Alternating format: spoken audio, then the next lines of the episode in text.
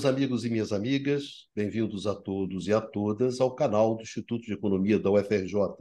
Eu sou Ronaldo Bicário e esse é o Conversa sobre o Mundo Contemporâneo, uma mesa redonda com os professores do Instituto que discute as grandes questões desse mundo contemporâneo. O tema desse Conversas número 74 é a vitória da extrema-direita nas eleições argentinas. Quais são os impactos econômicos disso? O que se espera que vai acontecer em termos econômicos na Argentina? E também, obviamente, as questões políticas, né, que estão muito imbricadas, muito juntas com essa questão econômica. Então, esse é o nosso tema de hoje: as eleições argentinas, a vitória de Javier Milei. Para começar, nossa mesa tradicional, com Luiz Carlos Delorme Prado. Tudo bem, Pradinho? Tudo bem, tudo ótimo. Eu tudo peço bem. desculpas que eu estou falando de celular, porque eu estou fora aqui da, da, do Rio. Está na selva, né? na selva amazônica. Tá Não, eu estou na capital da República, estou em Brasília. É, na, na, na, selva do. Eu sabia que era a selva do poder, mas não sabia que chegava a esse ponto. Né? Mas tudo bem, está certo. Grande Numa Massati! Diga lá no minha. Boa noite. É, o Prado é realmente a ilustração da selva de Brasília. É, é quem diria. com todas as letras. A selva do poder. É isso aí, isso. Luma. Baixanzinho. E aí, Baixa? Ainda de ressaca com o Fluminense, ainda de ressaca com a Libertadores.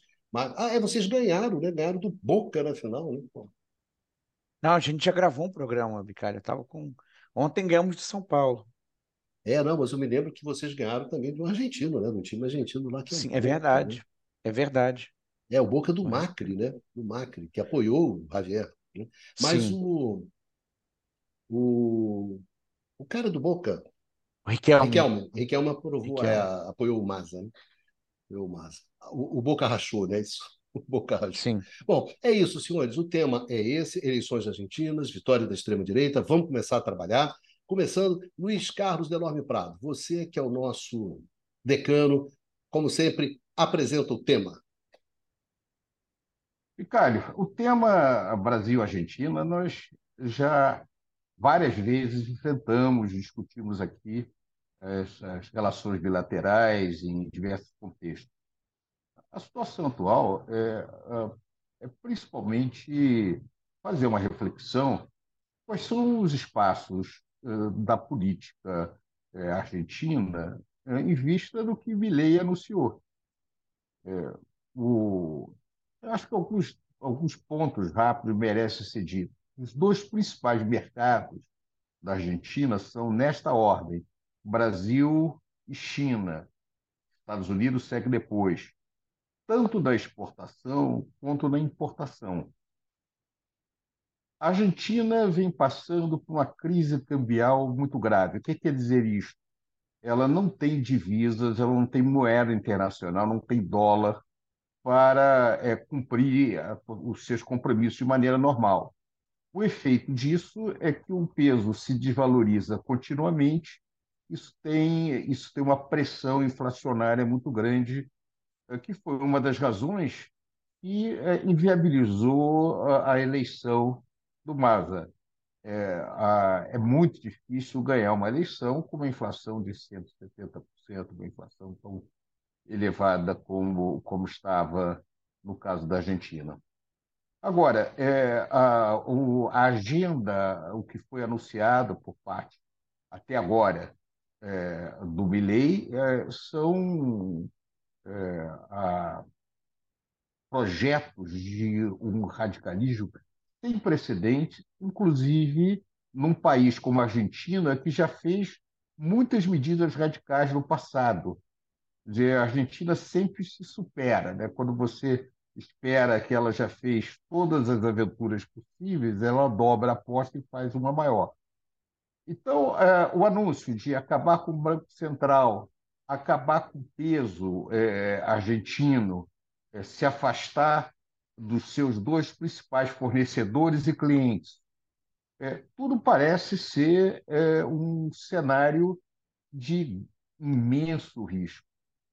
Eu acho que é, é, é, é, muito importante o nosso leitor, o nosso leitor, o nosso ouvinte entender que a ideia de dolarização, você acabar com a, com a moeda nacional, no caso o peso, é, e botar dólar em circulação, é, implica é, que você tenha meios de pagamento, ou seja, dólar, é, em, em, em valor suficiente para poder fazer gerar uma economia do tamanho da Argentina, que tem um PIB de torno de 600 bilhões de dólares. É um pouco menos do que um terço do PIB brasileiro. O Brasil tem 2 trilhões e alguma coisa, a Argentina tem 600, 650, alguma coisa do gênero. Então, é, a, com essa situação atual da Argentina, é quase que uma impossibilidade ela fazer isso, a não ser que ela é, faça uma, uma depressão, né, nem uma recessão profunda. É, ora, a Argentina tem um histórico também de, é, de, de, resistência, tem estruturas é, sindicais é, razoavelmente ativas. É, isso, a, consequência disso pode ser uma estabilidade política considerável. Então, o que nós vamos ver nesse novo governo vai ser um cenário de muita incerteza. Ah, uma outra observação é que a Argentina, é, a situação atual da Argentina é muito diferente da situação de quando Bolsonaro assumiu no Brasil. Por quê? O Brasil tinha é, grandes reservas em dólar, mais de 300 bilhões de dólares de reserva. É uma economia razoavelmente diversificada e pujante. A margem de erro do Bolsonaro é, é, é maior do que a margem de erro possível por Milley dizer, é, o, o, Brasil dificilmente se desagregaria no curto prazo os muitos erros do Bolsonaro. No caso de Milley, dada a situação da Argentina, é, alguns, alguns erros que ele possa fazer é, têm implicações para o cotidiano da vida dos cidadãos argentinos muito grave, embora a Argentina tenha um padrão de vida maior que o Brasil a renda per capita da Argentina ainda é maior que a renda per capita brasileira. O argentino médio, o grau de analfabetismo é menor do que no Brasil e a expectativa de vida na Argentina é maior que a brasileira. Mas, é, apesar de, dessa situação, a situação na Argentina se deteriora continuamente. Então, o, a, o, o, o número, é, o desemprego está muito alto e o número de pobres é, nunca foi tão alto na história argentina, alguma coisa com 40% da população. Então, a situação atual uma situação extremamente difícil. Isso abre muito espaço aí para conversa. Vamos, vamos seguir aí a nossa, o nosso debate. Obrigado, Prado. Baixanzinho, você acompanha muito a questão argentina né, da questão, principalmente a questão econômica argentina e tudo mais. E eu, então, gostaria que você botasse um pouco desse seu conhecimento aqui na roda, tá bom? Vamos lá, Ricardo. É... Eu vou começar retomando uma, algo que eu já falei num outro programa sobre, sobre a Argentina, que é que o voto no Milei é, é um voto de desespero. Né? é, é um voto de quem não está mais encontrando alternativas e tenta, então, algo que, que parece ser é, muito fora do comum, né, com um discurso messiânico, é, que possa apontar para uma perspectiva de, é, de mudança. Né? E não é, é um pouco de estranhar que a população tenha optado, feito essa opção extrema porque é, nos últimos anos, quer dizer, nos últimos, últimos 10 anos, pelo menos, a Argentina né, oscilou entre governos de centro-esquerda, depois centro-direita, voltou para centro-esquerda, e, na verdade, nenhum deles conseguiu é, dar conta dos problemas econômicos argentinos. Na realidade, esses problemas têm, é, aumentaram de dimensão é, nos últimos 5, 10 anos. É, então, é, o, o, ponto, mas na realidade, os graus de, de manobra, tá, os graus de liberdade é, para fazer política econômica na Argentina são muito reduzidos. Tá? Então, é claro que existem aqui elementos idiosincráticos e específicos de cada um dos, dos experimentos, tá? Mas a realidade é que, em função desse quadro externo que o Luiz Carlos descreveu, tá? de uma economia que tem muito poucas reservas internacionais, que padece de um problema é, de escassez é, de dólares, tá? o espaço para fazer política econômica é muito reduzido. Tá? É, e os governos convencionais não, não conseguiram é, encontrar caminhos tá, para é, resolver esses problemas.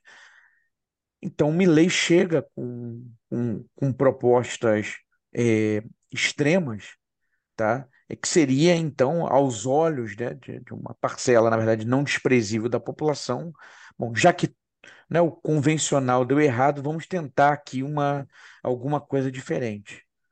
O problema é que é, essas propostas anunciadas pelo Milley na sua campanha, elas, na verdade, exacerbam os problemas.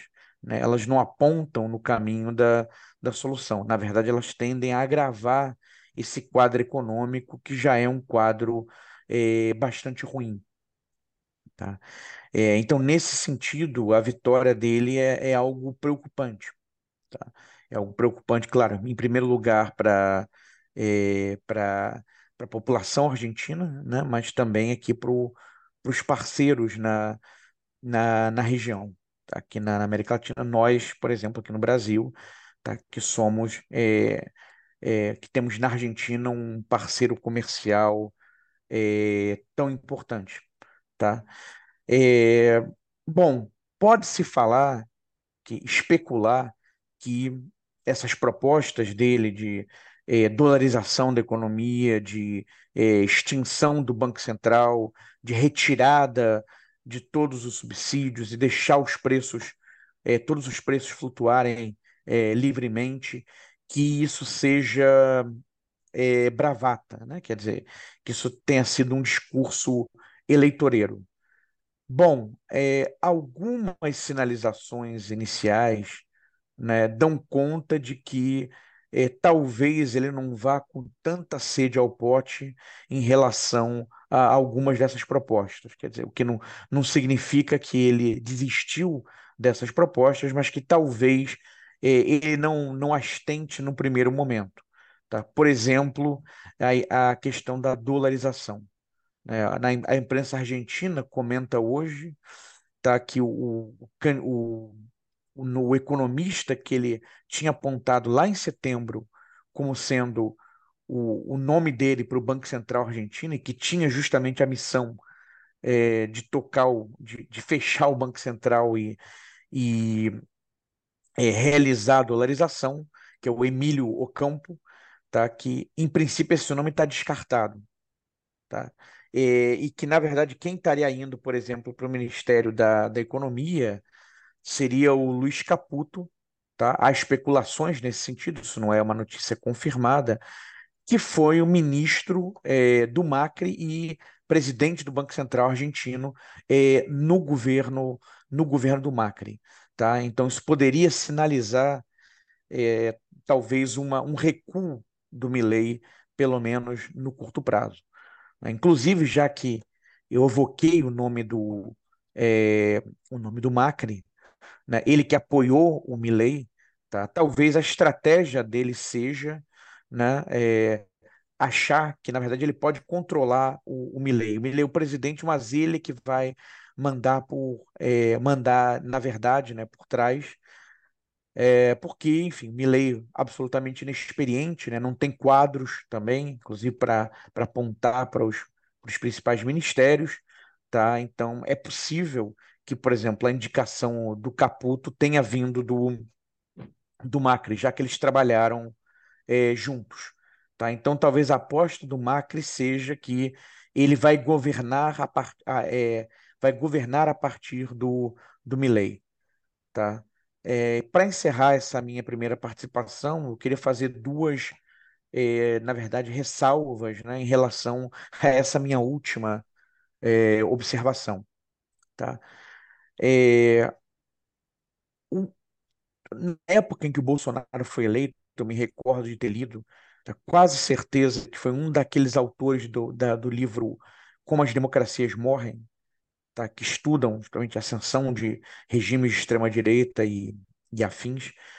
É, eles argumentavam que esses candidatos de extrema-direita e com um discurso mais radicalizado, eles não cometiam estelionato eleitoral né, que usualmente eles, ao chegarem ao poder, eles realmente tentavam colocar em tá, a, a sua agenda, tá? O, tentavam, forçavam, né, tensionavam ao máximo para colocar essa agenda em prática, tá? Então, quer dizer, um pouco a experiência recente aponta nessa direção, né? medidas que mundo afora, né, que foram apresentados por candidatos com esse perfil durante a campanha, eles de fato tentaram colocar em prática uma vez que venceram as eleições. Tá? É, e aí, nesse sentido também, um outro elemento que, ah, o que observado né, nessas experiências mais recentes de políticos é, desse, desse campo é, em que a gente colocaria o Milley, é que, é, em todos os casos, sempre havia grupos, eventualmente até mais moderados, que achavam que poderiam controlar é, esse político, digamos, mais extremista. E a experiência é, mostrou que essas, esses projetos né, de controlar o, essas figuras né, é, fracassaram. Então, quer dizer, é, a tendência seria que esse, se é esse realmente o plano do Macri, e há boas razões para suspeitar que seja o caso, tá, o ex-presidente Macri, é, a tendência, em princípio, é que ele, que ele não seja bem sucedido nessa, é, nesse objetivo. Valeu, Baixa. É, é Numa, qual é a, como é que você está vendo essas coisas que estão acontecendo lá na Argentina? Então, os camaradas já, já colocaram muitos pontos uh, de análises importantes, é, mas o que eu queria acrescentar primeiro é sobre a, na verdade, a trajetória econômica da Argentina, que de uma certa forma levou a, a, a essa situação, a, a eleição do Milei. Uh, o que a gente observa é que como colocaram os camaradas, a economia argentina apresenta uma forte uh, fragilidade externa. Isso desde, na verdade, uh, o governo anterior uh, à eleição do Macri, o governo da, da Cristina Kirchner. Né? Na verdade, a partir, vamos dizer, do início da década de 2010, você vê que a Argentina tem uma dificuldade para manter reservas internacionais elevadas, ao contrário do que aconteceu nos outros países latino-americanos, tirando, obviamente, a, o caso da Venezuela. Né? Uh, mas países como o Brasil, como a Colômbia, o Peru, o Chile, né? uh, conseguiram, como, aliás, a maior parte dos países uh, do sul global, acumular grandes reservas, tá? Uh, no caso desses países latino-americanos, muito por conta da uh, bonança no preço das matérias-primas na década de 2000, e essas reservas internacionais uh, representam uma melhor proteção né, contra justamente eventuais desequilíbrios de balanço de pagamento, contra é, eventuais ataques especulativos, dos quais a Argentina foi vítima. É, e, portanto, a qualquer, qualquer que seja né, a política econômica escolhida, né, que seja uma política econômica que estimule mais a demanda efetiva, ou seja, com mais gasto público, mais uh, investimento público, uh, mais transferências, ou uh, uma política eh, macroeconômica mais restritiva, né? mesmo assim, em ambos os casos, você, o fato de você ter uma posição externa, uma uh, posição das contas externas, né? Uh, que seja consolidada, permite justamente que você possa levar sua, as políticas econômicas, qualquer que sejam, né? De uma forma muito mais uh, fácil. No caso da Argentina, pelo contrário, essa uh, situação das contas externas, essa situação dos problemas de balanço de pagamento, vai constituir, na última década, uma restrição sistemática né, para a escolha de política. Isso vai se manifestar através uh, de uma incapacidade de controlar a taxa de câmbio, ao contrário justamente do que acontece na maior parte dos países da periferia do, do sul global, é, onde hoje em dia você tem um uma taxa de câmbio que é flutuante, é, ou seja, que vai uh, muda, que pode mudar, é, que é flexível, porém que é administrada pelos bancos centrais. Ou seja, os bancos centrais têm um controle sobre a determinação dessa taxa de câmbio. No caso da Argentina, esse controle não existe. Enfim, pode ser que 10 anos atrás alguma, algum tipo de haja ainda algum tipo de controle, hoje em dia não é mais o caso. Tá? Você tem você é mercê, na verdade, uh, de uh, justamente da sua vulnerabilidade. Isso vai ter, vai exercer muitas pressões sobre a economia e particularmente através da uh, inflação, tá? Porque simplesmente a, a desvalorização da taxa de câmbio leva a um aumento da inflação.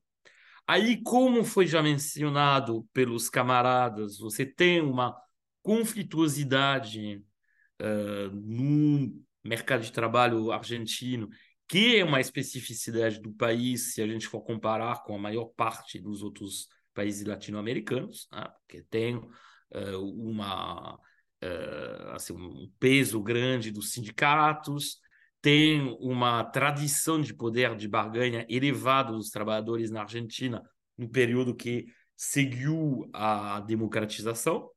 Isso faz com que a recomposição dos salários que vem com uh, a inflação, com a uh, oriunda da, uh, das desvalorizações, faz com que você tenha uma aceleração da inflação pelo próprio, é, pelo, pela própria, é, pelo próprio funcionamento é, desse, um, desse mercado de trabalho. Tá? Então, na verdade, você está na frente de uma situação onde você tem duas características na Argentina, a economia argentina, que não estão presentes nas outras economias latino-americanas. Um, essa vulnerabilidade externa, simbolizada por uma dívida uh, pública externa muito elevada. Né? A Argentina vai ter que, por exemplo, reembolsar no primeiro semestre do ano que vem, 2024, 44 bi, uh, bilhões né, de dólares ao Fundo Monetário Internacional, sendo que não tem reservas. Ou seja, vai ter que achar, como foi colocado uh, pelos camaradas, alguma forma de negociar com o Fundo Monetário Internacional, uh, ou estendendo os prazos de reembolso dessa dívida, ou negociando taxas de juros mais baixas, enfim, veremos como, como isso vai, vai se dar. A gente voltar às questões políticas e geopolíticas envolvidas, tá? Um, e a outra característica que não encontramos em, nas outras economias latino-americanas, pelo menos não nessa intensidade, é o conflito distributivo. Tá?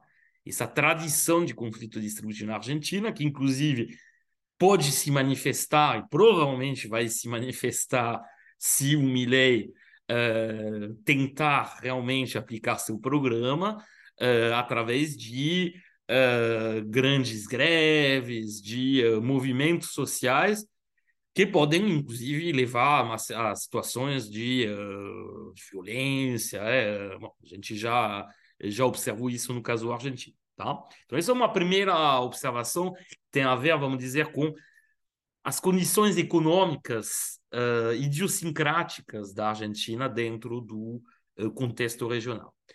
Depois tem que ver como, e aí já, já avançamos muito, particularmente com a, nesse ponto com a análise do Eduardo, a questão do voto. Né? Como colocou o Eduardo, há uma parte não negligenciável do voto que se exprimiu para o Milley, que é um voto de protesto para um candidato que seria um candidato antissistema, ou seja, já que uh, o centro-direita, na figura do Macri, e o centro-esquerda, na figura da uh, Kirchner e, mais recentemente, do, uh, do Fernandes, é, não conseguiram controlar a inflação, não conseguiram impedir que haja uma deterioração da, dos salários em termos reais, porque houve perdas significativas durante o governo do Macri que não foram recuperadas no governo do, do Fernandes. Houve um crescimento da taxa de pobreza, como indicou Luiz Carlos. Né? Bom, as, dependendo do critério adotado, essa taxa de pobreza vai de 40% a 50% uh, da uh, população seja, é muito significativo. Tá? Uh, houve um avanço da taxa de informalidade na economia argentina, particularmente depois da crise do Covid. Tá?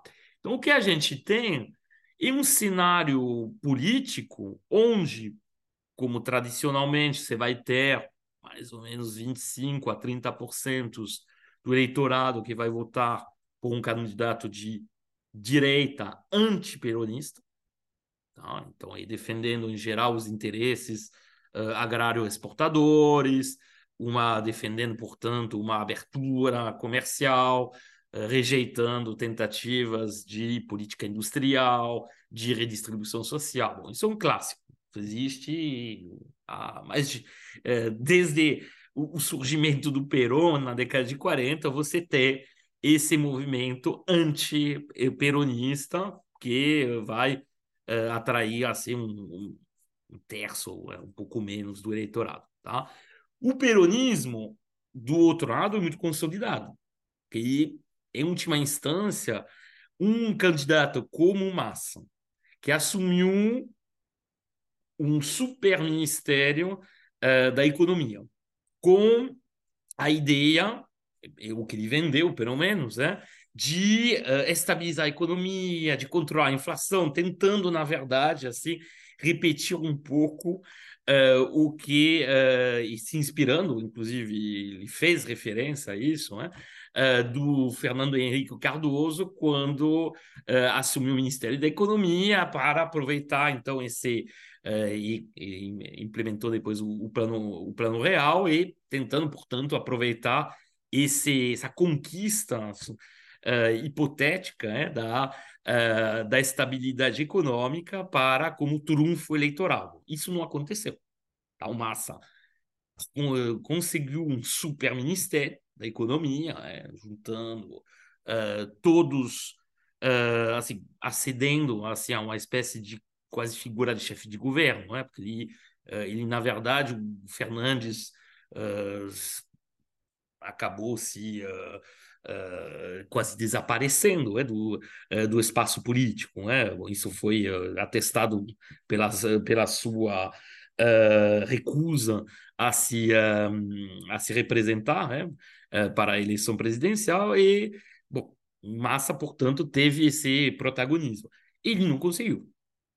Tá? Porém, apesar disso, 44% do eleitorado votou para ele no segundo turno. Tá? Então você tem um eleitorado cativo, entre aspas, do peronismo. Só que uh, esse eleitorado cativo vai apresentar uns 40%, né, um pouco mais né, da, do eleitorado. E depois você tem um, um terceiro grupo que vai ser constituído por pessoas que não têm não tem uma identificação uh, ideológica nem com um lado nem com o outro, ou por que simplesmente nunca tiveram ou porque são pessoas jovens. E aí, essas pessoas, não é por acaso que, que acabaram, vão votar pela primeira vez. Ou, bom, e o que a gente viu é que, de fato, essas pessoas jovens, se muitas delas, pelo menos, se identificaram à proposta antissistema do Milley. Tá? E aí tem que fazer uma última observação, depois eu passo, repasso a palavra para os camaradas, e que uh, essa análise eleitoral ela tem que ser cruzada, ela tem que ser conectada com as características uh, socioeconômicas da Argentina e com as características do mercado de trabalho na Argentina. Porque pode parecer estranho que uh, pessoas que uh, assim votem por alguém, pessoas de classe baixa ou classe média baixa, votem por alguém que pretende cortar todas as conquistas trabalhistas que houve uh, no país, que pretende cortar todo o sistema, o quase todo o sistema de assistência social, que pretende privatizar a maior parte dos serviços públicos, que se trate da educação, da saúde, que pretende uh, acabar com uh, o sistema previdenciário e privatizá-lo completamente. Tudo isso parece estranho, mas tem que pensar que é justamente, como mencionei já, a taxa de informalidade na economia argentina aumentou consideravelmente. E essa parte do eleitorado que está na informalidade, e aí a gente vai encontrar também muitos jovens nessa situação, não está muito interessada na preservação de uh, conquistas sociais que não se aplicam ao trabalhador, que não beneficiam o trabalhador uh, formal, uh, informal, desculpe, né? porque, na verdade, bom, previdência, leis trabalhistas, tudo isso só funciona para tra os trabalhadores formais, com carteira assinada, se a gente pensasse no, no caso brasileiro, tá? E muitos não, tem, não estão nessa situação, tá? Então, tanto faz para essas pessoas que essas conquistas sociais sejam perdidas. Tá? Da mesma forma, e isso me tocou uh, quando assisti a uh, reportagens, quando li reportagens né, uh, relacionadas a, aos, vamos dizer, às motivações de votos, né, e que os jornalistas perguntavam por que pessoas que recebiam ajuda social, na forma de estudantes, por exemplo, através uh, de um. Uh, de um, vamos dizer, uh, de um, uma transferência, eu esqueci o, o, o, termo exato, né?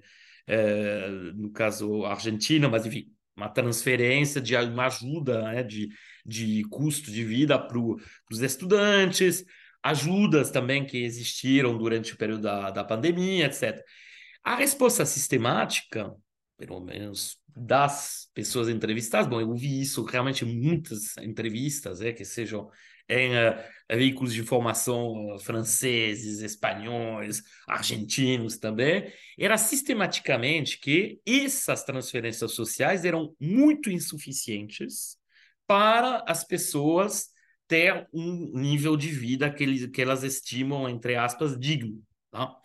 E que preferiam, em vez de receber essas transferências, que os problemas econômicos, e particularmente o problema da uh, inflação, seja uh, resolvido, que preferiam também ter um emprego melhor remunerado. E óbvio que, como a gente vai, já foi uh, anunciado pelos camaradas e como a gente vai tentar demonstrar também, nenhum desses objetivos provavelmente vai ser atingido pelo, pelo Milley, pelo contrário. Tá? Porém, ele conseguiu convencer essa parcela da população que está meio excluída, entre aspas, né, do, eh, da estrutura formal da economia, que elas vão se, elas se beneficiariam da aplicação do seu, do seu programa um programa disruptivo, entre aspas, em relação ao que tradicionalmente tinha sido feito. Mesmo se na prática, bom, E,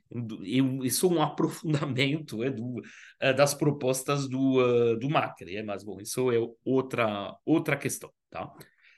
Então passo a palavra para os uh, outros membros da nossa mesa. Bradinho, quer falar alguma coisa? Quero. Eu vou seguir aqui um pouquinho. Eu um ponto que o Baixo falou é, a respeito do, dessa nova direita e cumpre o que diz, como ele bem colocou, né? Uma coisa não comete, pode ter muitas é, outros problemas, mas é, a agenda que eles assumem durante a campanha, eles tendem a tentar fazer, nem sempre conseguem, mas tendem a tentar fazer. Ah, e também essa ilusão de moderados que vão controlar é, esses é, aventureiros, né, que essa grandes jornais chamam de populistas, e é, são menos preparados e que os mais preparados vão controlá-los. Aconteceu no Brasil com Bolsonaro e também é um discurso que se apresenta no caso de Milley. É, Milley, ele, ao contrário de Bolsonaro, ele tem uma formação uh, econômica muito mais, muito mais ampla. Mas, diferente do Bolsonaro, ele tem muito menos experiência política. O Bolsonaro se colocava como outsider, mas tinha muitos anos de, é, a, de vida parlamentar. É, e tinha as suas bases também junto a militares, junto a determinados setores muito retrógrados da sociedade brasileira é, de certa forma, é, o Milley é muito mais outsider, é, ele está muito mais fora desse jogo político do que é, a, relativamente o, o, o Bolsonaro estava no Brasil. A, a, grande aposta dele, me parece, é, tem sido, uh, e isso, isso é um ponto que é, o Baixa lhe chamou atenção numa conversa antes aqui do, do início do programa, de que uh, na avaliação dele ele, ele entendia que o, o Milley estava apostando que eventualmente os Estados Unidos pudessem uh, trazer recursos ou apoiar recursos para dar alguma folga na medida em que ele seria muito mais pró Estados Unidos do que, por exemplo, o Brasil e dentro da América Latina eles seriam um aliado é, é, preferencial. É, a, a, meu ver. Acontece é, uma nova Guerra Fria que está se desenhando, não? Está se desenhando, perfeito. É, a meu ver, é, a, isso seria verdade se houvesse grande liquidez de dólar na economia mundial. Ou seja, é, nós tivemos uma, uma coisa do gênero com o Brasil, com o Fernando Henrique, quando, no final da década de 90, é, em plena campanha para, a reeleição do Fernando Henrique, o Brasil ficou sem dólar. É, naquela época, é, o Clinton foi muito importante para viabilizar a empréstimos para o Brasil, que permitiu o Fernando Henrique ganhar o segundo, o segundo mandato, e logo depois ele desvalorizou com todos os problemas decorrentes disso, mas conseguiu uma margem de respiração. a, você pode imaginar que talvez a influência americana possa facilitar uma renegociação do FMI, que pode ser importante. Mas o momento é diferente. Primeiro, que Milley, embora ele sinalize para os Estados Unidos, ele sinaliza muito mais para o Trump do que para o Biden. É, e no contexto de uma disputa eleitoral dura nos Estados Unidos, não é muito claro se Biden vai ser tão preocupado com a estabilidade é, do governo Milley, quando, por exemplo, Clinton foi com referência a, a Fernando Henrique. Então, isso não é muito claro para mim.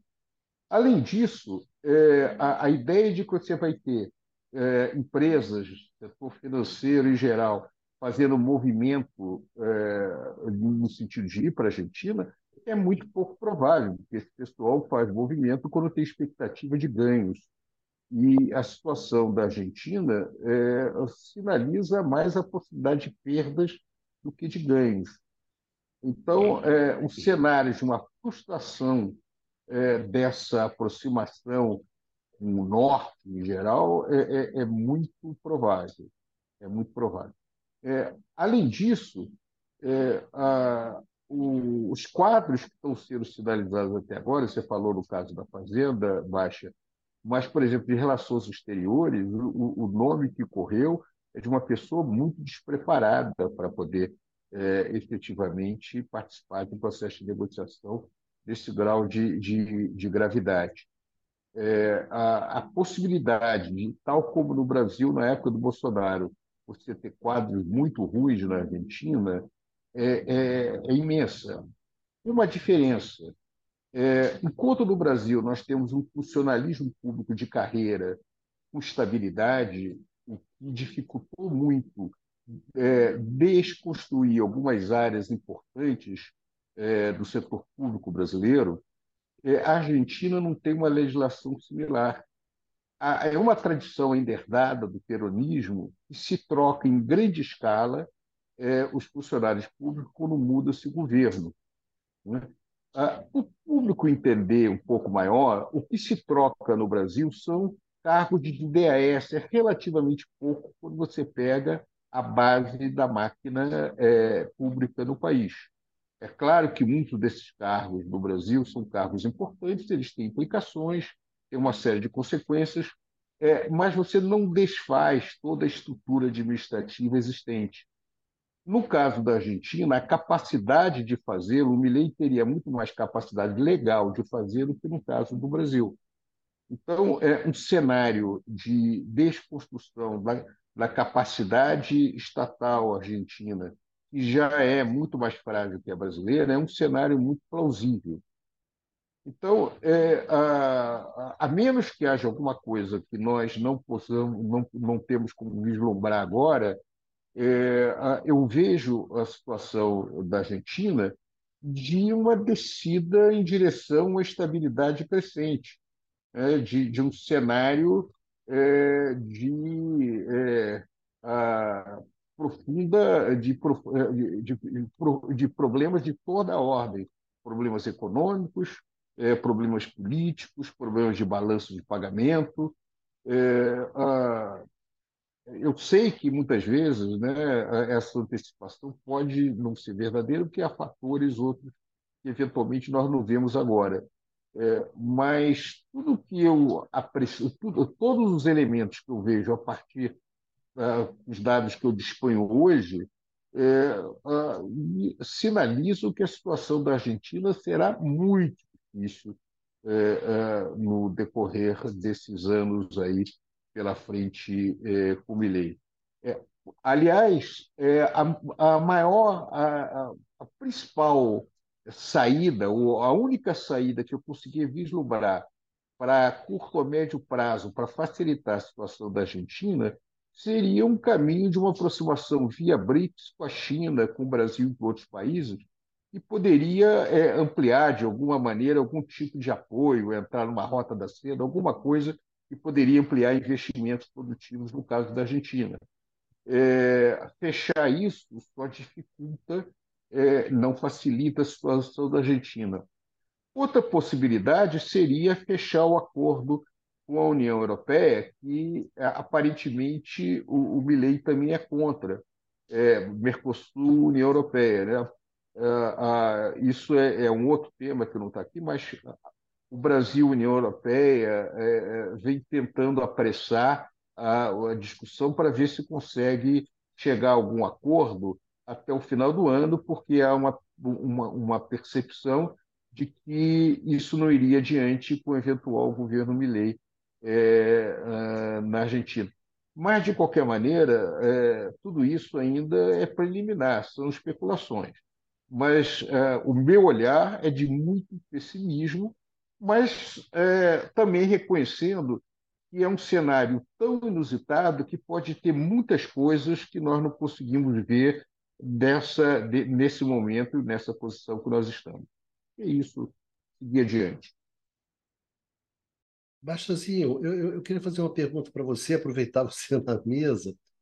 É, qual a diferença básica assim que existe entre a proposta do Milley colocada na mesa e toda aquela experiência de currency board, tudo aquilo que acabou em Curralito, acabou num desastre colossal lá na Argentina anteriormente. Né?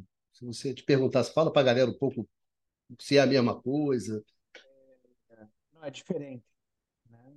Seria é uma opção mais extrema, mais extremada, essa agora que o Milei está colocando. Tá, em 1991, no governo Carlos Menem, né, com o ministro da Economia Domingo Cavallo, o que a Argentina fez foi estabelecer uma paridade, uma taxa de câmbio de um para um entre o peso argentino e o dólar. Tá? Então, em princípio, as duas moedas se equivaliam. Tá? Quer dizer, você receber um pagamento em peso em dólar era a mesma coisa. Tá? Você ter uma dívida em peso em dólar era a mesma coisa. Era um para um tá? a taxa de conversão. Mas isso significava que o peso argentino continuava a existir. Tá? O peso argentino continuava a existir. Tá? É, é, então, não era abrir mão completamente da própria moeda. Tá?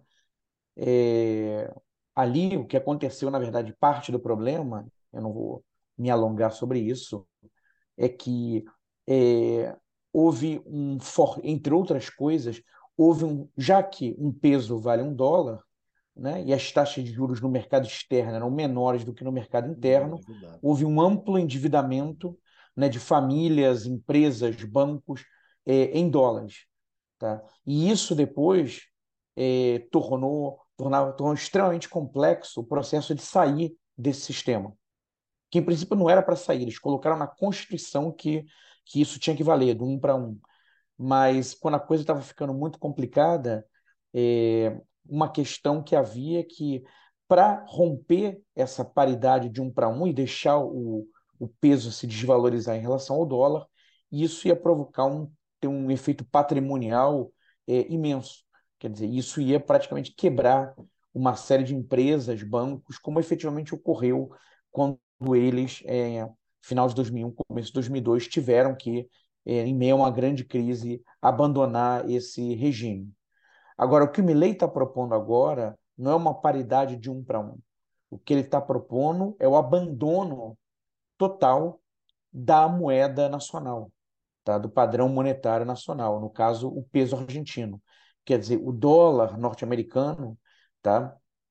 É, passaria a ser a moeda é, da Argentina, tá? A única moeda da, da Argentina. Só que o, o, os argentinos estariam adotando o dólar americano, mas sem ter, sem ter nenhuma voz, por exemplo, lá no, no Banco Central, no Fed é, norte-americano, a respeito né, da condução da política monetária, elevar ou reduzir a taxa de juros. Tá? Então, na verdade, você perde, ao abrir mão da sua moeda, perde-se a possibilidade de fazer que a gente chama de política monetária, né? com, é, por exemplo, elevações ou baixas da, ou reduções da taxa de juros, perde-se a possibilidade de fazer é, política cambial, tá? isso de, de saída. Tá?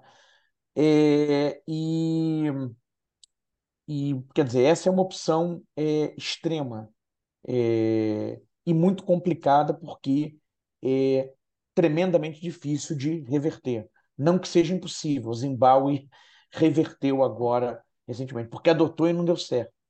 Tá?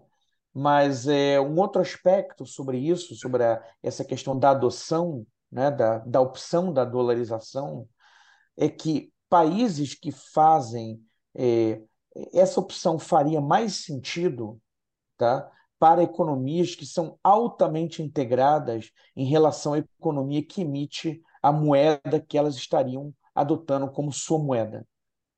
Tá? Quer dizer, é, isso poderia fazer mais sentido se a economia argentina fosse altamente integrada à economia do, dos Estados Unidos. O que, como o Luiz Carlos comentou no começo aqui do, do programa de hoje, não é o caso. Tá? Não é o Eduardo, caso. A... permite uma parte. É, os, países, é, os países nas Américas que fizeram dolarização o Panamá, por exemplo, já era uma, é uma economia profundamente, como você falou, integrada aos Estados Unidos. É, o Equador é uma economia pequena. É, so, uh, essas experiências sempre foram feitas em países com economias muito pequenas.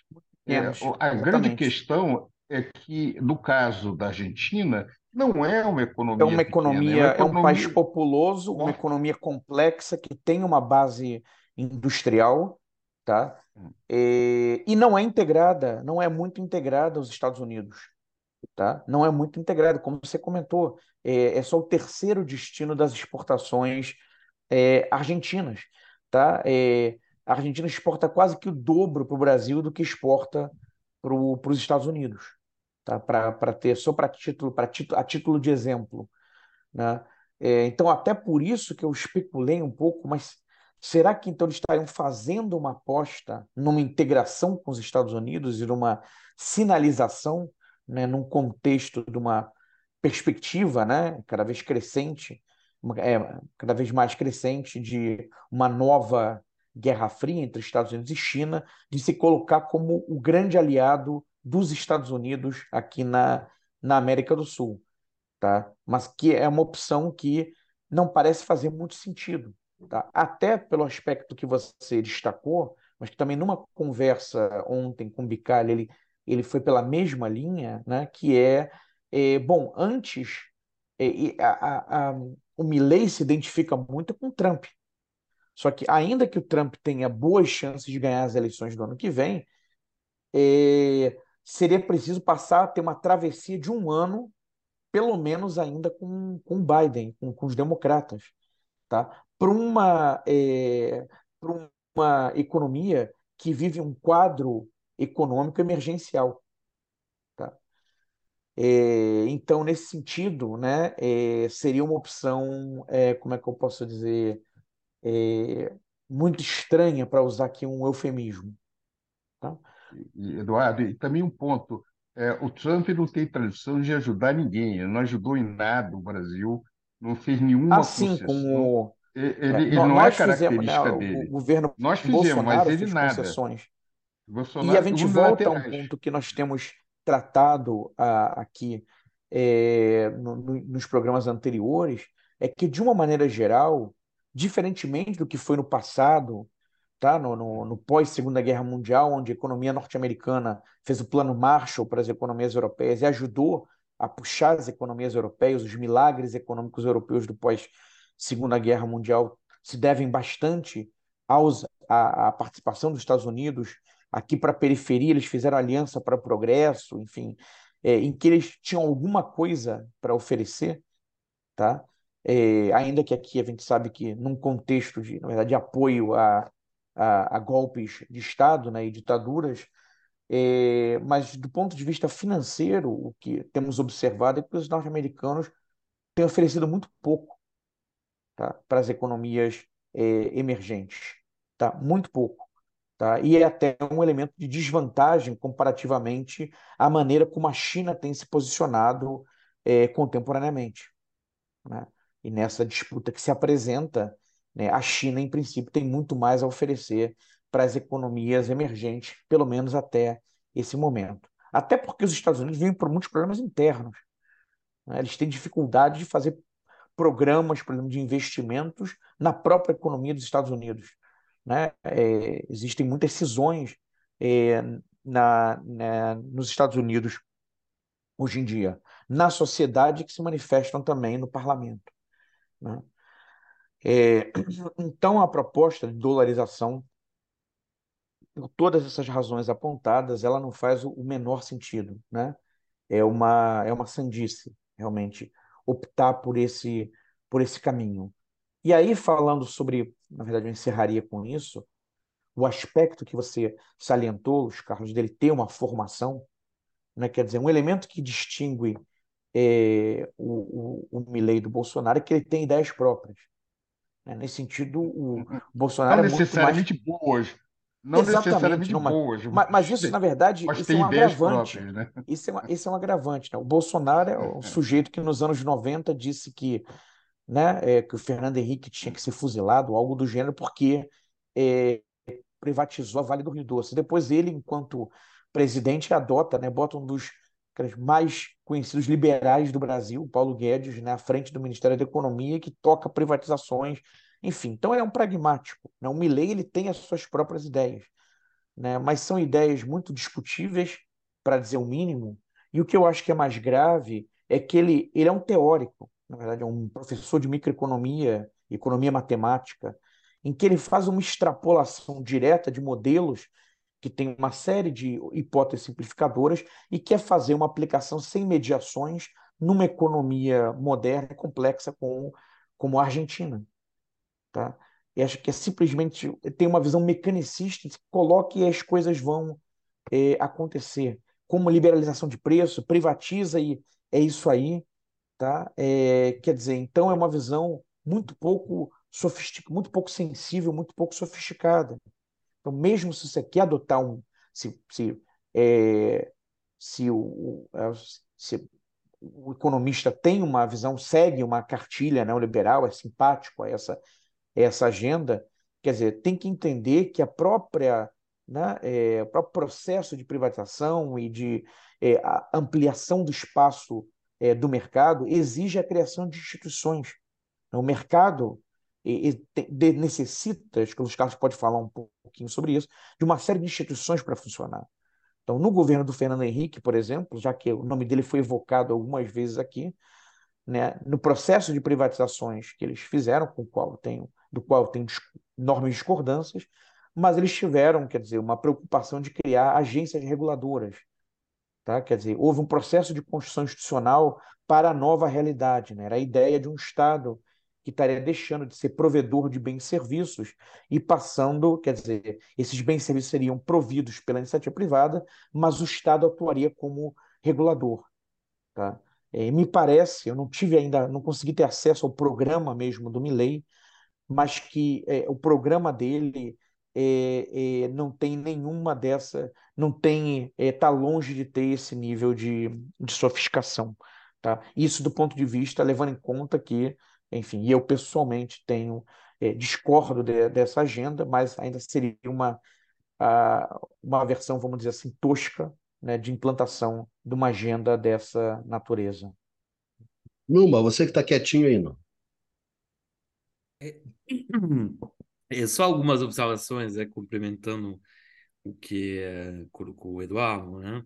Primeiro, em relação a, a, ao programa de dolarização da, da Argentina, para você dolarizar uma economia, você precisa de dois elementos muito básicos, duas condições necessárias, porém não suficientes, né? Que são, de um lado, você ter tempo para fazer isso, não é um processo que acontece, não é decretar de um dia para outro, dolarizou, tá? Você tem que preparar eh, todos uh, institucionalmente essa passagem. Né? O fato de você cancelar, de você acabar com o Banco Central, não é algo que acontece em dois dias. Tá? Então você tem que ter tempo para realizar esse processo e você tem que ter dólar. Tá? Você tem que ter bastante acesso a bastante dólar. Tá? E no caso da Argentina, não tem nem tempo, nem dólar. Tá? Então já, já começa mal. Tá? Outro elemento que tem que uh, sublinhar é um problema recorrente da Argentina, na verdade, desde sempre, mas que, uh, e que apesar das tentativas, nunca é resolvido, é o problema da fuga de capital.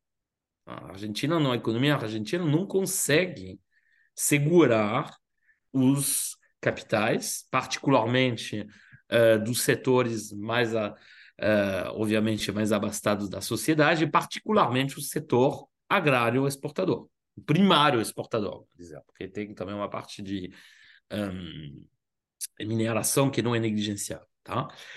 E, uh, nesse sentido, você pode dizer sim que tem uma enorme integração quando a gente fala de integração da economia argentina, de fato, como sublinharam tanto o Luiz Carlos quanto o Eduardo, do ponto de vista comercial, bom, tem uma relação forte, mas os Estados Unidos são só o terceiro parceiro comercial.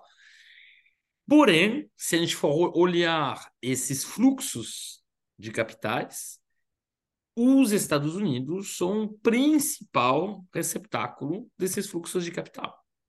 Então tem que pensar que todo ano você tem dezenas de bilhões de dólares que saem da Argentina e vão para os Estados Unidos, tá?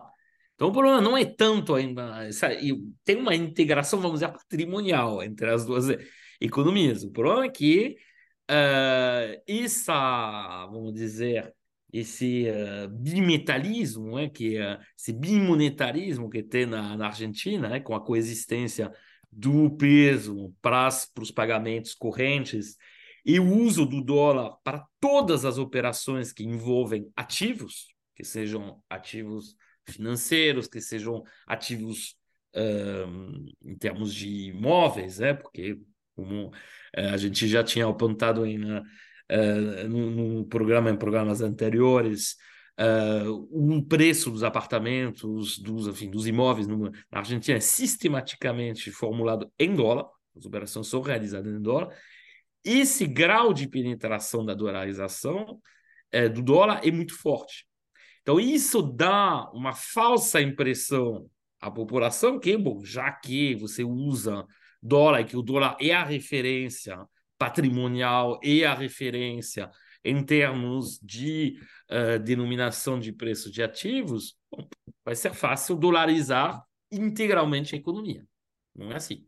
Tá? Porque, como já foi sublinhado, a Argentina não emite dólar, a Argentina não tem um direito, uh, uma relação especial uh, com os Estados Unidos, como ela podia ter, por exemplo, na época pré-1900, enfim, vamos dizer, entre 1860 e 1930, onde estava integrada uh, nessa economia, uh, nesse complexo econômico liderado pela Grã-Bretanha, né? e nesse sentido, de facto, uh, a, as crises de balanço de pagamento que podia enfrentar a Argentina eram imediatamente resolvidas pela, pela, pela Grã-Bretanha, isso aconteceu nas duas últimas décadas do século XIX e no início também do, do século XX. Ou seja, um problema, a Grã-Bretanha chegava e fornecia as libras esterlinas para resolver esse problema externo. Os Estados Unidos, bom, como já foi colocado, não parecem tão inicialmente tão uh, comprometidos né, com esse fornecimento sistematicamente de liquidez em dólar. Bom, só que, e aí, assim, talvez, uh, assim, colocaria que há, uh, na questão geopolítica, que foi amplamente tratada pelo, pelos camaradas, uma, uh, uma posição da, da, da Argentina que assim, que é relativamente favorável uh, na questão da obtenção de financiamentos. Tá? Há uma, uma certa concordância, né? qualquer seja o tipo de uh, analista, né? de economista, que sejam economistas ortodoxos e heterodoxos, em relação ao fato que uh, a obtenção de linhas de crédito pela Argentina em relação uh, otorgadas uh, pelo, pelo FMI foi realizada em condições muito mais favoráveis do que tradicionalmente era o caso, com condicionalidades, ou seja, obrigações relativamente reduzidas, tá? com valores também muito vultosos e a gente já comentou isso, inclusive, em uh, programas passados, né? tanto eu quanto o Eduardo, em particular. Né? No passado, a gente sabe que, no âmbito, por exemplo, da Guerra Fria, já aconteceu isso. Porque o FMI é uma instituição que, em última instância, segue muito as orientações e os objetivos dos Estados Unidos. Então, não é proibido pensar que essa facilidade, essa benevolência do, do FMI em relação à benevolência relativa, né? mas relativa ao que a gente observa tradicionalmente em relação a outros países, do FMI em relação à Argentina, talvez não seja estrangeira a interesses geopolíticos dos Estados Unidos no Cono Sul. Tá? E tem que pensar que a adesão da Argentina a, uh, aos BRICS, né? os BRICS mais, né? Uh, e algo que acendeu um sinal de alerta forte nos Estados Unidos. Tá? Tem artigos que saíram, por exemplo, no Foreign Affairs, né? que é um pouco uma caixa de ressonância do Departamento de Estado uh, americano, que apontaram, obviamente, não só no caso da Argentina, né? também teve a, a, preocupação em relação à Arábia Saudita, é? já, já comentamos isso no, em uh, programas passados. Né? E então isso pode, de facto, servir, pelo menos parcialmente, os propósitos do Milley em termos de negociação com o FMI. Isso não quer dizer que o plano dele de dosarização vai dar certo. Isso é outra história. Acho que a gente, todos nós três, já tentamos demonstrar e acho que conseguimos uh, que é inviável. Tá? Mas na relação, na negociação com o FMI, isso eu acho que é, é um facilitador é, inegável. Tá? E aí, só uma última observação, antes de passar a palavra para uh, os camaradas, é uma observação rápida, né?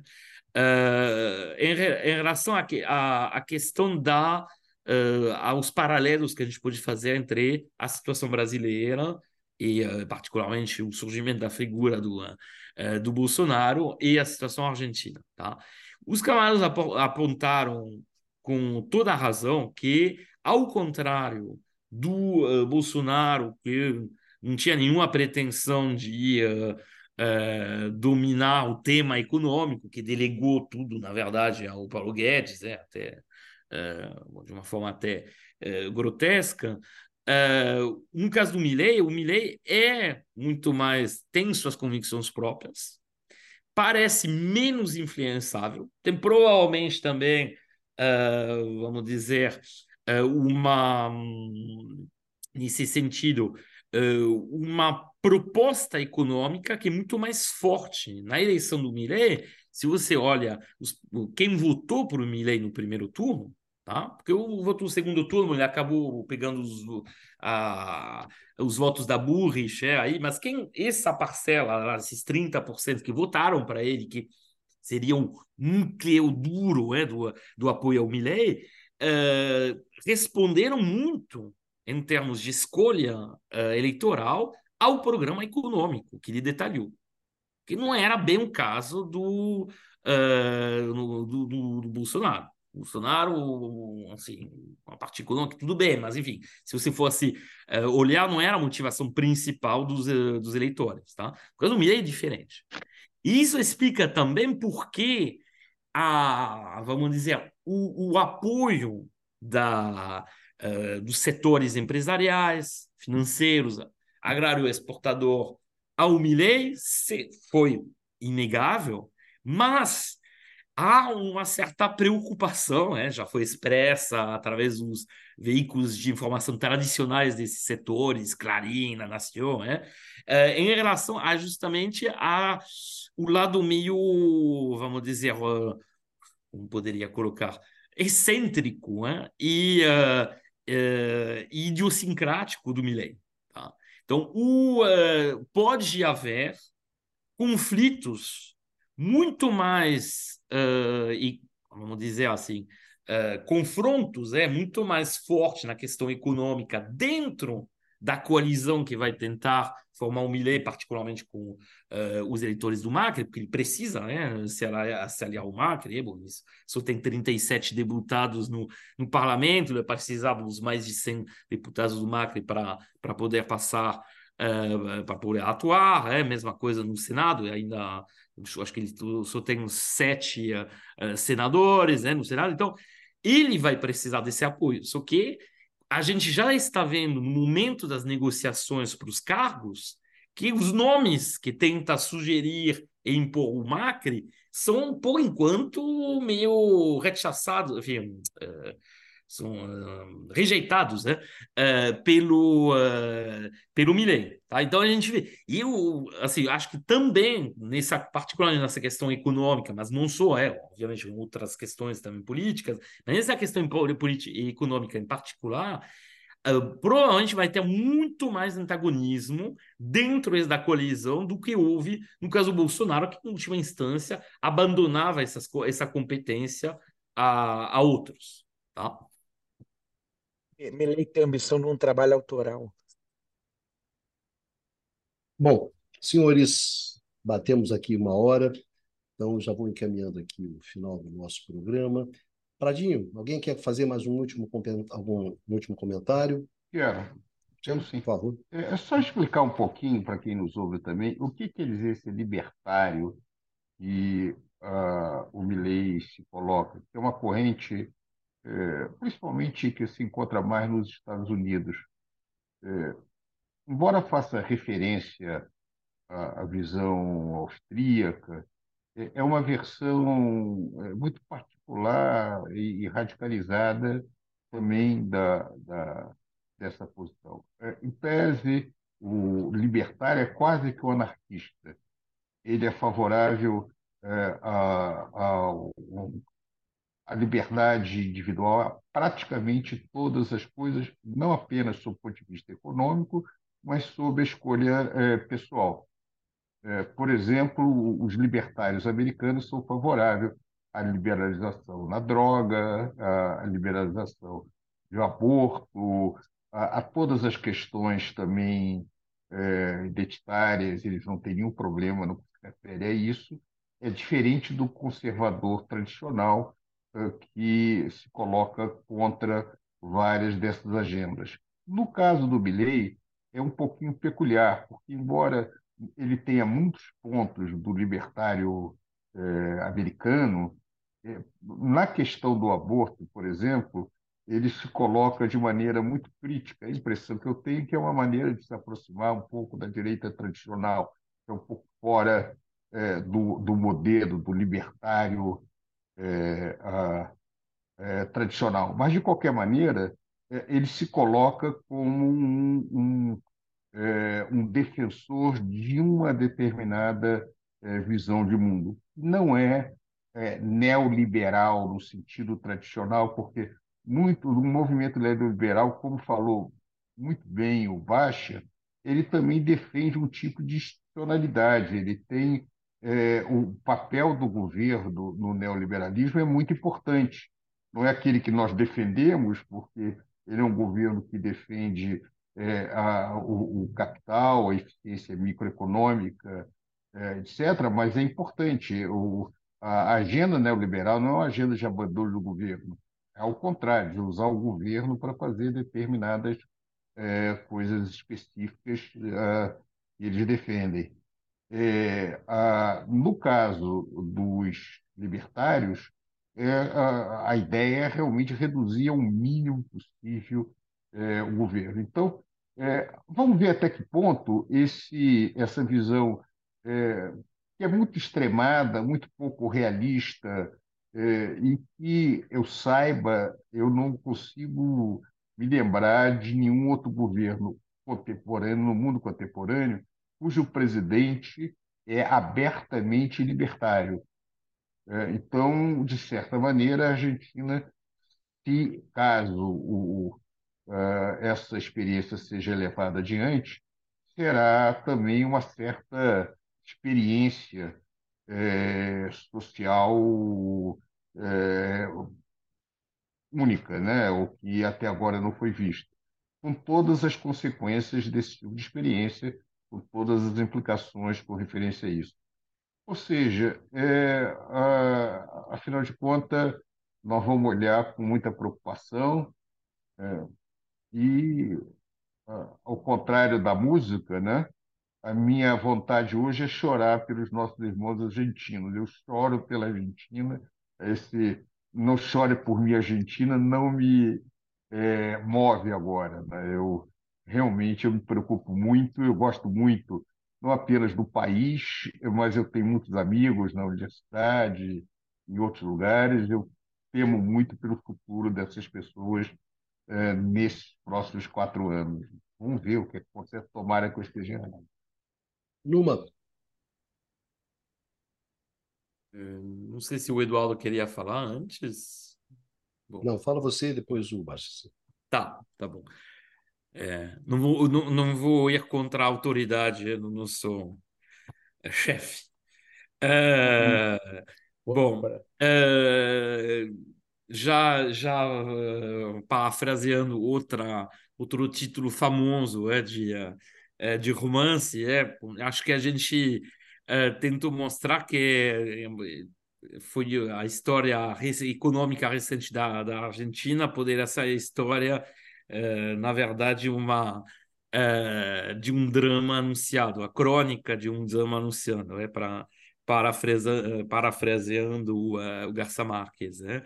E, uh, e na verdade, você chegou a um ponto de, uh, de não retorno, né? em termos de, um, vamos dizer, de, de, de, de políticas econômicas, né? como acho que foi bem colocado pelo Eduardo, é, que é, mostrou muito bem a falta de margem de manobra né, que, que existia. Porém, eu, assim, eu não queria é, que os nossos ouvintes tenham a impressão que era, apesar dessas dificuldades, era irremediável, era, era impossível, inevitável, exatamente, inevitável que o Milley seja eleito. Você, na verdade, uh, mais uma vez, se a gente for olhar, isso acho um ponto importante, porque isso pode se aplicar, infelizmente, uh, à história recente do Brasil, não é porque você está enfrentando dificuldade, pode ser de várias naturezas. A gente mostrou que no caso da Argentina há uma vulnerabilidade externa muito grande, seja, uma margem de manobra extremamente reduzida. Não é uma razão ao contrário do que foi uh, feito uh, pelo, pelo Massa, o que foi defendido pelo Massa, para, enquanto você é um governo de esquerda, praticar uma espécie de estelionato uh, eleitoral e você tentar fazer, praticar políticas neoliberais. Tudo bem que lá na reta final, antes da eleição, aí de repente assim, voltou a a, a distribuir, a se aumentar as, eh, as transferências, mas o plano do Massa era um plano de ajuste às custas dos trabalhadores. Isso. Tá? Era a ideia, vamos tentar, como nunca foi prestado, aliás, não conseguiu, uh, reduzir Uh, assim, não ajustar os uh, salários dos trabalhadores, ou seja, reduzir na prática o salário real dos trabalhadores, tá? e, assim, reduzir as importações, porque as pessoas com menos, uh, renda, menos renda real iam consumir menos e ia ter menos importações, e com isso ia melhorar as contas externas milagrosamente, e de repente você ia ter ia acumular dólar e ia resolver o problema externo. Isso foi o, o raciocínio que foi vendido pelo Massa. Bom, e não funcionou. Não funcionou porque não era para funcionar já, bom, tecnicamente, bom, a gente poderia uh, aprofundar, mas não era para funcionar, tá? Uh, e segundo, ele conseguiu assim se alienar uma parte dos trabalhadores. Tá? Então, essa ideia de jogar contra a própria natureza, em nome de um suposto pragmatismo. E aí, qualquer referência ao funesto período do Leve não é mera coincidência, né? no caso do Brasil, isso não funciona. Isso sempre leva à mesma situação. E incrível que a esquerda, o suposta esquerda, né, não tenha entendido isso. Não deu certo no Brasil, não deu certo de novo na Argentina. Tá? E não é por acaso que a Cristina Kirchner, com todos os defeitos que ela pode ter tido em termos de definição de políticas econômicas, né, não é por acaso que o, um, o Axel Kicillof, que hoje se tornou a principal figura do peronismo na Argentina, ao ser eleito no primeiro turno como uh, governador da província de, de, Buenos Aires, ou seja, de uh, quase 40% da população e 60% do PIB do país. Tá? São uma espécie de super São Paulo em termos relativos para uh, para a Argentina. Então, não é por acaso. Engano, é difícil se reeleger. Como? Lá na província de Buenos Aires é difícil se reeleger. É quase impossível. Ele conseguiu no primeiro turno. E não é por acaso que essas duas figuras se afastaram completamente do Massa.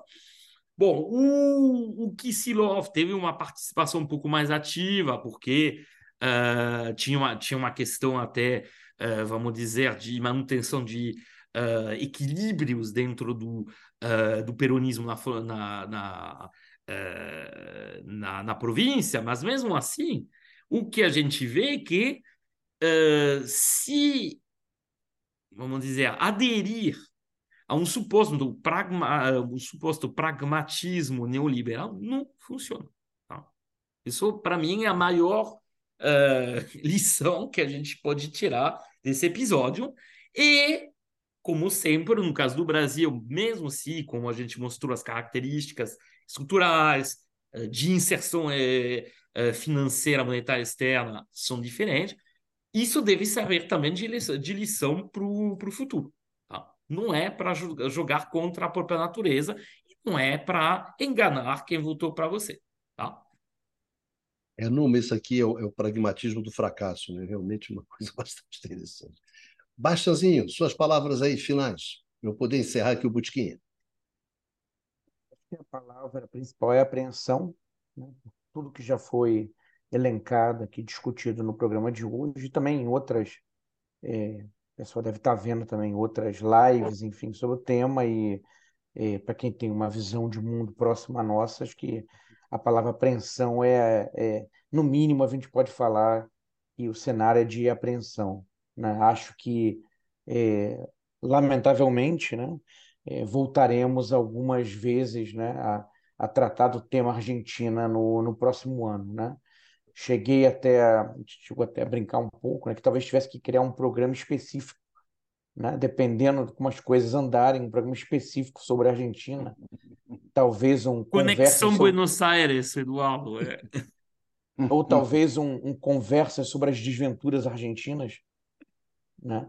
Poderia ser um título né? Mas isso, na verdade, a gente é um pequeno momento lúdico, né? Mas eu compartilho também das palavras do, do Luiz Carlos, né? De, né? De pena, né? Quer dizer, de é, temos temos muitos amigos, eu também tal como ele, acho que Numa também temos muitos amigos na Argentina, gostamos do país, né? Temos inclusive no nosso departamento colegas argentinos é, e né?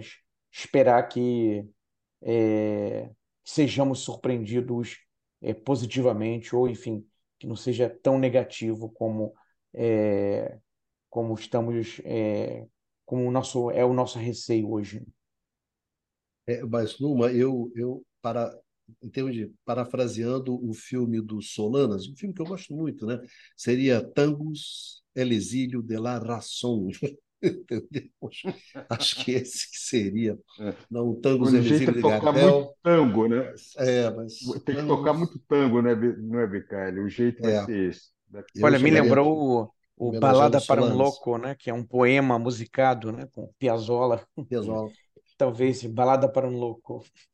Bom, senhores, queria muito agradecer ao Baixa, ao Prado diretamente de Brasília, né? da selva do poder. Da selva, da selva do poder, ao Numa, né? por essa conversa, e agradecer muito, muito mesmo aos nossos amigos, às nossas amigas, né?